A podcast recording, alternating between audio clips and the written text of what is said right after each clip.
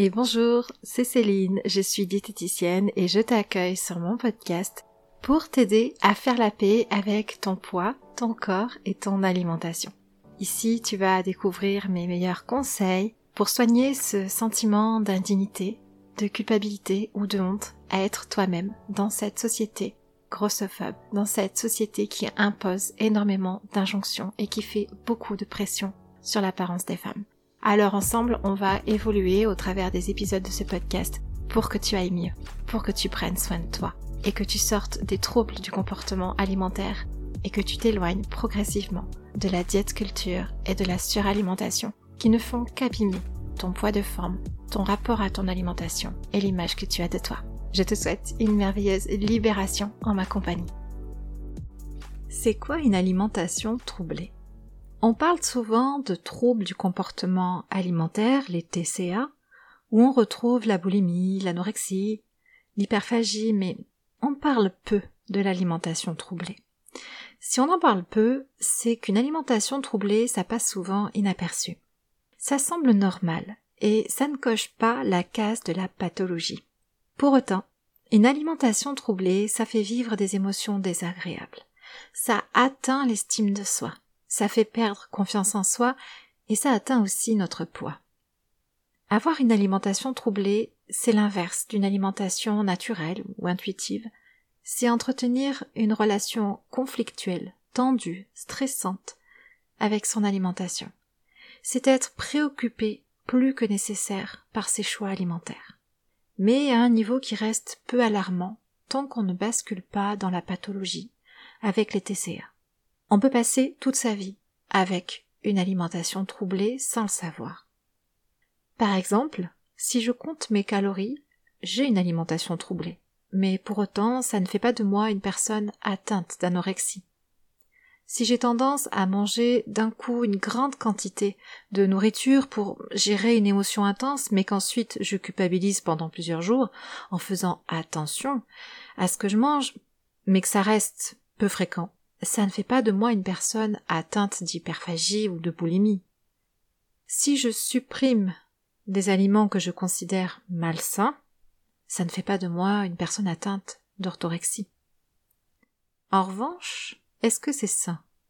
Est-ce que manger en comptant ses calories, en anticipant sur les prochains repas, en se faisant plaisir uniquement le week-end, en mangeant obligatoirement léger le soir, est-ce que c'est sain? On pourrait se dire que manger une glace devant la télévision le soir, ce n'est pas manger sainement. Mais se priver de manger une glace devant la télévision le soir, est-ce le comportement d'une personne saine avec son alimentation? Et il y a une nuance ici, vous savez que j'adore les nuances dans mon travail, il y a une nuance ici que peu de personnes ont. Alors je suis heureuse de pouvoir vous la partager parce qu'elle va vous servir. On peut manger sainement et être une personne avec un comportement alimentaire qui n'est pas sain.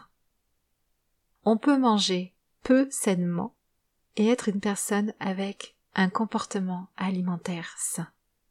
Et rarement on distingue les deux.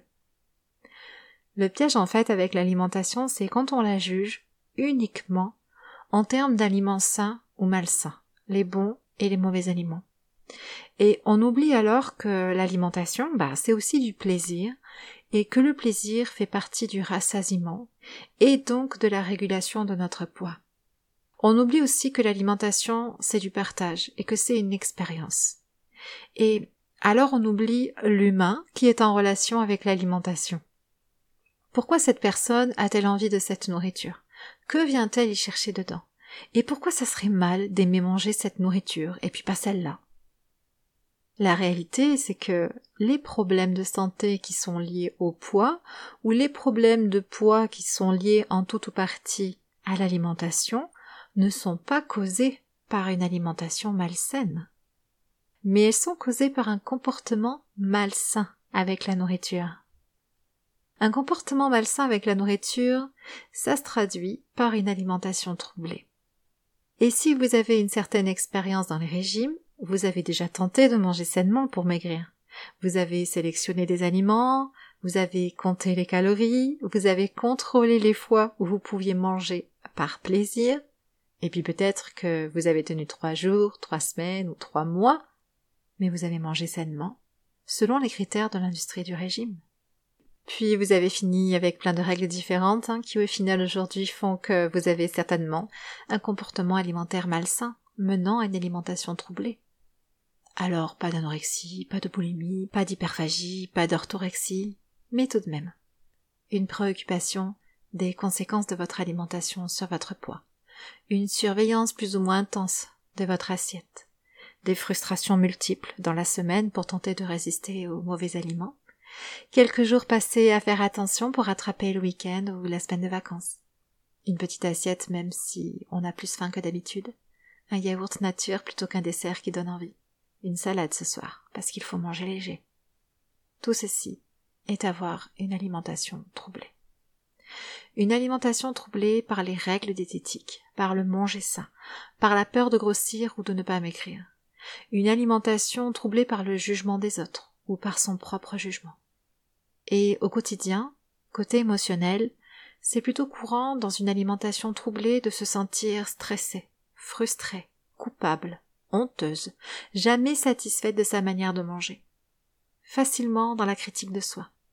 Très perfectionniste, avec une tendance à la dévalorisation. Si c'est ce genre d'émotion, de vécu, que vous vivez quand vous pensez à votre manière de manger, quand vous êtes en relation avec votre alimentation, bah c'est que vous avez très certainement une alimentation troublée, par un comportement alimentaire qui n'est pas sain pour vous. Alors peu importe que votre alimentation soit saine ou non, on peut manger sainement, prendre soin de sa manière de manger, en privilégiant certains aliments et pas d'autres, parce que cela fait partie de ses valeurs, de qui je veux être comme mangeuse. Pour autant, ce choix de manger sainement ne me fait pas vivre de la frustration ou de la culpabilité, parce que je l'ai choisi pour moi, pour les bonnes raisons, et donc je me comporte sainement avec ma manière de manger. Si aujourd'hui vous avez un conflit entre vous et votre manière de manger, c'est qu'il y a une fracture, des tensions, un déséquilibre dans votre comportement alimentaire, celui qui vous lie vous à la nourriture. Alors j'espère que cet épisode vous aura permis de prendre conscience qu'il ne s'agit pas de manger sainement pour avoir le bon comportement alimentaire, mais qu'il s'agit d'avoir le bon comportement pour manger sainement à sa façon, pour soi. Et il est possible que votre alimentation soit troublée et que ça nuise à votre bien-être au quotidien. Je crois que la majorité de la population française a une alimentation troublée. Et souvent l'alimentation troublée est le point de départ d'une prise de poids, ou d'un poids yo-yo, et d'une perte de confiance en soi. Alors si vous vous êtes reconnu aujourd'hui, il est possible qu'un changement au niveau de votre comportement alimentaire puisse vous aider à vous sentir mieux, sans même toucher à votre assiette. J'ai envie de vous dire, n'hésitez pas à me suivre sur Facebook pour continuer à recevoir de l'information à ce sujet. Et si vous avez des doutes ou des questions, vous pouvez facilement me joindre sur les réseaux sociaux. Et comme je vous l'ai dit, bien souvent, on pense qu'il est normal de faire très attention à sa manière de manger, ou normal de se priver, de compenser, ou de manger très léger le soir, de s'imposer autant de règles dans son alimentation, l'alimentation troublée peut facilement passer inaperçu parce qu'on a perdu la notion en réalité d'un comportement alimentaire sain. Et on se concentre uniquement sur le manger sainement d'après des repères diététiques qui nous viennent le plus souvent de l'industrie de la perte de poids et de la peur de grossir. Alors tout ceci, on peut le revoir ensemble, on peut faire le point ensemble si vous le souhaitez. Et puis je vous dis à tout bientôt dans la semaine et merci de votre écoute encore une fois. Si depuis quelque temps tu ressens le désir d'arrêter le contrôle de ton alimentation, que tu as la sensation de suffoquer dans la diète culture, et qu'une part de toi aspire à plus de liberté, de douceur et de paix, mais que tu as peur de tout lâcher sans avoir de plan, j'ai créé pour toi un processus porteur de changement, pour que chaque femme puisse s'éloigner des compulsions alimentaires et de la suralimentation, sans passer par la résistance et le contrôle. Un processus en sept clés qui t'offrira les fondations d'une alimentation consciente et régulée pour te remettre au centre de ta vie et commencer à t'aimer davantage. Tu n'as qu'à t'inscrire grâce au lien dans la description de l'épisode pour recevoir ton plan et goûter un futur sans régime. On va avancer ensemble dans la douceur, l'accueil et la reconnaissance de qui tu es. Je te souhaite une divine libération.